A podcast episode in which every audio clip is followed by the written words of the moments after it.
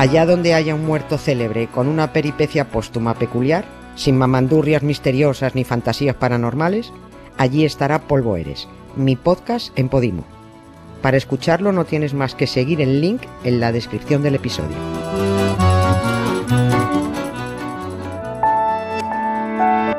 Ser podcast.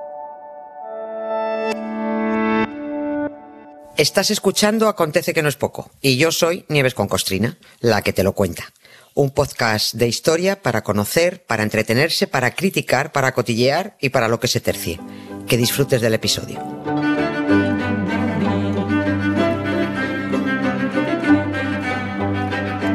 Echaba yo de menos esto. Nieves, buenas Sí, tardes. yo- hola, buenas tardes. El tarareo. Sí, sí, qué bueno. ¿Has descansado bien? Sí, Ese he paroncito pequeñito, una semanita nomás, pero pim, pim, he pim. pasado bien, he Sirve, caminado, ¿eh? sí, sí, se recargan pilas y de todo. Amigos, cañas, muy bien, Ay, todo muy qué bien, muy feliz, muy bien, qué muy bien. contenta. Venga, nos vamos al, al lío, va. A ver, más de una vez hemos comentado, ya yo me hago un poco pesado, pero es por recordarlo. Hemos comentado el valor que tiene conocer la historia, o sea, conocer el pasado para entender mejor el presente, ¿no? Bien. Pues hoy tenemos un ejemplo de rabiosa actualidad. Y aquí lo de rabiosa vale en todas sus acepciones, porque tiene que ver con el cabreo exhibido estos últimos días por quienes se han sentido ofendidos por un gag, por una parodia, en un programa de TV3 sobre la Virgen del Rocío y la Semana Santa andaluza. Vale. Aquí podríamos entrar en el eterno debate sobre los límites del humor, el concepto de la ofensa, la religión, sobre las inquinas y los estereotipos que a veces se azuzan para enfrentar territorios. Seguro que el debate sería interesantísimo, pero vamos a hacer otra cosa. Vamos a poner datos sobre la mesa. A contar una historia relacionada con esa tradición del rocío, tradición legítima y respetable como tantas otras, vale, bien. Pero esa otra historia, hablo por mí, no creo que sea lo único, esa nos la han contado muy poquito, la verdad. Así que Sí. vamos a ello, venga. Sí, sí.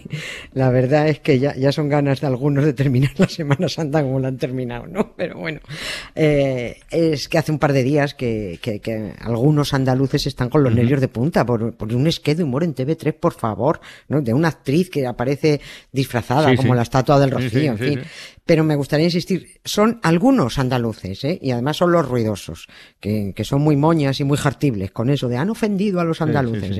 Mentira cochina, porque hay una mayoría de andaluces hasta el gorro de que los metan en el mismo saco de los rocieros por un lado, son otros andaluces que huyen en dirección contraria de las procesiones y, y andaluces a los que les trae el pairo los disciplinantes con caperuza y también les da igual los gags de humor sean de la estatua de la Monse o de la estatua del Rocío. ¿eh?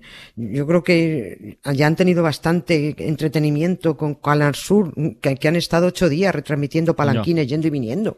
Hombre, como para fijarte ahora en un esqué de, de 10 minutos de la tele de otra comunidad. No sé, son ga- ganas de, de- de ver más allá de donde tienes que mirar. Pero bueno.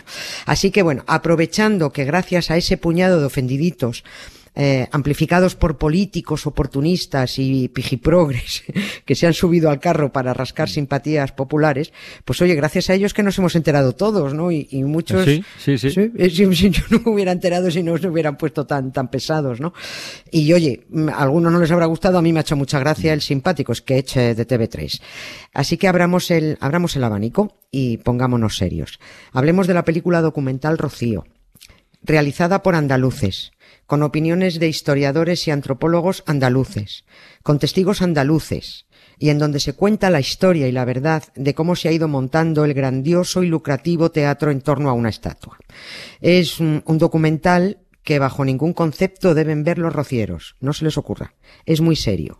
Y si a unos cuantos les ha dado un parraque con un chiste, con un documental serio les va a explotar la cabeza directamente. Porque el humor no les gusta, pero la seriedad de la verdad histórica te aseguro que les va a gustar menos.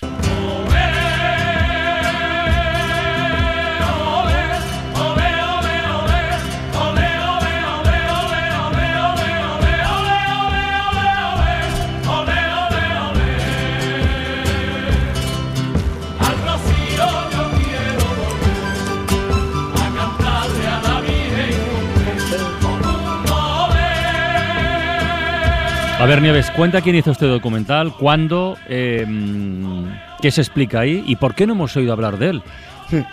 No hemos oído hablar porque, porque lo secuestraron los antepasados de los ofendiditos de ahora, para entendernos, ¿no? Es un documental que dirigió el cineasta sevillano Fernando Ruiz Vergara en 1980.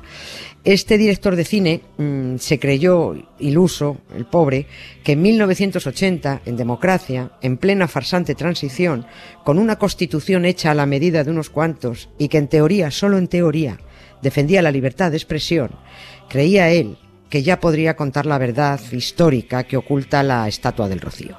Cómo se fabricó la tradición, cómo se fue convirtiendo en un lucrativo negocio, cómo se consiguió que los más pobres e ignorantes sustentaran el chiringuito rociero para que sobre todo lo disfrutaran los señoritos a caballo y en carreta, porque eran los que podían ir. ¿Eh? No, la gente pobre no podía dejar siete días de trabajar, ni tenía caballo ni carreta para ir. ¿no? Cómo se inventaron milagros que tienen más guasa que el sketch de TV3, qué intereses urbanísticos y de constructoras hubo detrás de la ampliación del santuario durante el franquismo, qué famoso obispo pilló mordidas con las obras del nuevo santuario, qué miembros de la Hermandad del Rocío denunciaron a 100 vecinos de Almonte para que fueran fusilados en el 36 por no ser devotos de la estatua o por ser republicanos. Pues no está en mal, fin, ¿eh? Claro, es que es un documental muy... Había muchas cosas que callar eh, eh, en, esa, en esa película. Este documental cuenta muchas cosas que en aquel 1980 no interesaba que se supieran. La película Rocío fue secuestrada pese a que la ley de censura cinematográfica se había derogado en 1977. O sea que menuda transición la que tuvimos, ¿no? La película se secuestró para que los ignorantes siguieran a cuestas con su ignorancia y los que quisieran saber la verdad, pues que no pudieran saber. Por las fechas que manejas, eso sería más o menos la época en la que secuestraron la peli de Pilar Miró. El crimen de Cuenca era, ¿no? Exactamente, exactamente. Pues lo, fue, al, fue al año siguiente. No. La película de Pilar Miró estuvo secuestrada casi dos años, desde finales de 1979 hasta agosto de 1981. Y recordemos que fue gracias a dos figuras franquistas que se vistieron de demócratas, se pusieron muy guapos y dieron el pego a todos. Se llamaban Ricardo de la Cierva, ministro de Cultura, con apellido franquista que tira de espaldas, y Adolfo Suárez, presidente del gobierno, ¿no? Y estos dos señores demócratas, puesto entre comillas, procedentes del franquismo, fueron los que pusieron a Pilar Miró en manos de la justicia militar y provocaron el secuestro de la película. Y todo porque, al igual que en el documental Rocío, se contaban hechos reales que querían evita- evitar que se, que se difundieran, ¿no? Con la peli del crimen de Cuenca se contaba un hecho de 1910, Sí, sí, de sí. principios del siglo. XX, por favor, con el que quedó en evidencia la crueldad de la Guardia Civil y la corrupción de los jueces, con chavadas las dos instituciones, jueces y guardia civiles, para acusar de un crimen que nunca se había cometido, que no llegó a cometerse, a unos paisanos y que acabaron confesando haber matado a nadie a base de por- por- de, de lo que hicieron, ¿no? En fin. Y cuando aún la peli de Miró estaba secuestrada, secuestran también el documental Rocío. Solo que este Vía Crucis duró, duró mucho más, duró hasta 1984. No se hablaba solo de cómo se fabricó la devoción y cómo se ha ido corrigiendo y aumentando para que no aflojara el negocio, ¿no? Es que este documental es el primer trabajo, le salió sin querer, pero es el primer trabajo de memoria histórica que se hizo con testimonios muy duros de la represión franquista en la que estaban implicados los que controlaban la hermandad matriz del Rocío, ¿no? Se habla en el documental de los 100 vecinos de Almonte fusilados, con sus nombres y sus apellidos. Muchos de esos almonteños permanecen aún en las cunetas. Miau,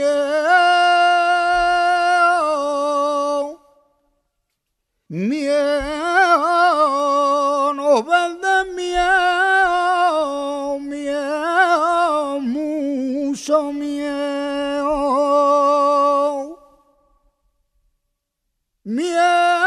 Fiel y miedo eterno. Miedo para no pensar a mover un dedo. Miedo a preguntar. Ole. No vienen vendiendo miedo ay, ay, ay, compramos mucho miedo. Oye, Nieves, has citado antes a Adolfo Suárez y a Ricardo de la Cierva. Em, ¿Quién ordenó el secuestro del era la peli de Pilar Miró? Pero el documental, ¿quién ordenó que lo secuestraran? ¿Fue también el gobierno o no? No, no, no porque Suárez ya salió escarmentado con el crimen de Ah, Cuenca. vale. Ahí dijo, uy, se me está viendo el plumero, voy a aflojar un poquito, ¿no? Fue una denuncia de una familia franquista de Almonte directamente implicada en la represión golpista de aquellos 100 almonteños que fueron fusilados en la orilla de una carretera de noche. Bueno, los fusilaron en, en varias noches, hacían sacas y los sacaban y los fusilaban alumbrándose con las luces de los camiones, ¿no? Todos los que apretaron el gatillo llevaban la medalla de la Virgen del Rocío colgada del cuello. Porque bajo la protección de una supuesta virgen, pues oye, parece que se fusila con más tranquilidad al prójimo, ¿no? Lo que estamos contando hoy se refiere al calvario que pasó el director y el documental, no al contenido, que eso lo vamos a contar mañana. Porque tiene mucha tela que cortar y desde muchas perspectivas, ¿no? Histórica, folclórica, clasista, etnográfica, teatrera y por supuesto fascista, ¿no? Es un documental muy muy completo, ¿no?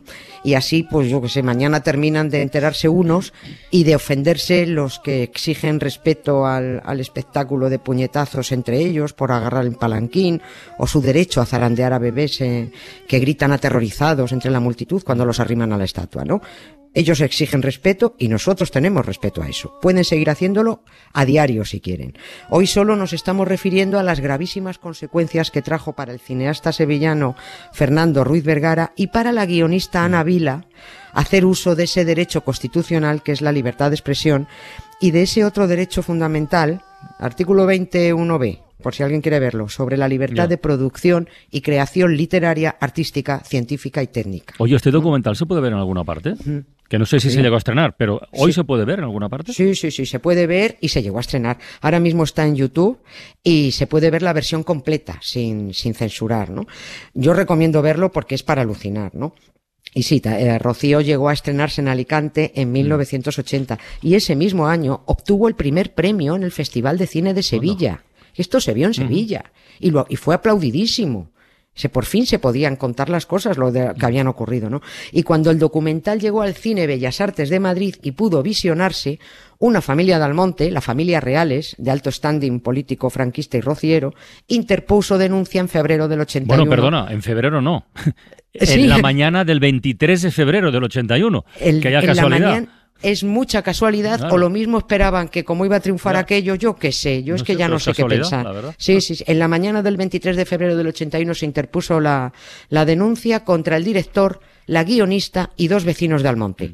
Pedro Gómez Clavijo y José Aragón Domínguez, que aparecen en el documental contando cómo fue la represión franquista allí en Almonte, por qué se fueron justo a por esos 100 vecinos para fusilarlos, ¿Por qué no era casualidad que todos los que asesinaron a aquellos almonteños llevaran puesta la medallita de la Virgen del Rocío? ¿no? Los dos testigos, eran dos señores mayores de Almonte, eh, que hablan en el documental, fueron testigos de aquella represión y señalan a la familia de apellidos reales, muy implicada con la Hermandad Matriz del Rocío y cabecillas también de la represión franquista. ¿no? Son una saga familiar rociera de siempre. ¿no? El propio alcalde de Almonte era de la familia Reales, creo, creo recordar, cuando se rodó el documental y advirtieron al director y a la guionista que se estuvieran quietecitos y no rodaran nada. Ese documental era dinamita.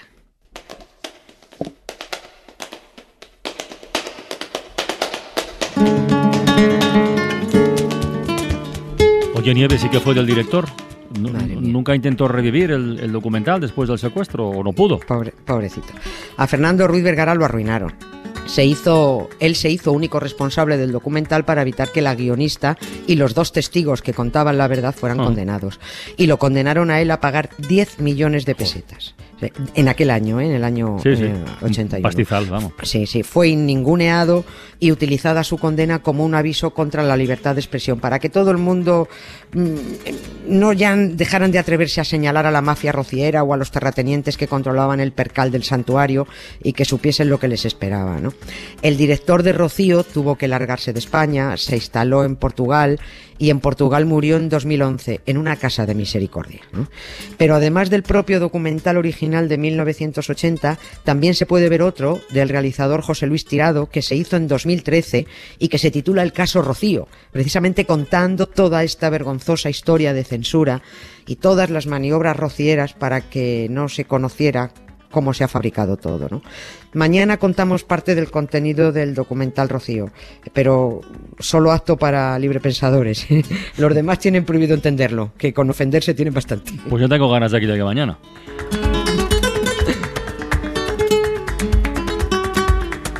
Un beso grande, Nieves. Hasta mañana. Otro para ti, gracias Carlas. Para no perderte ningún episodio, síguenos en la aplicación o la web de la SER, Podium Podcast o tu plataforma de audio favorita.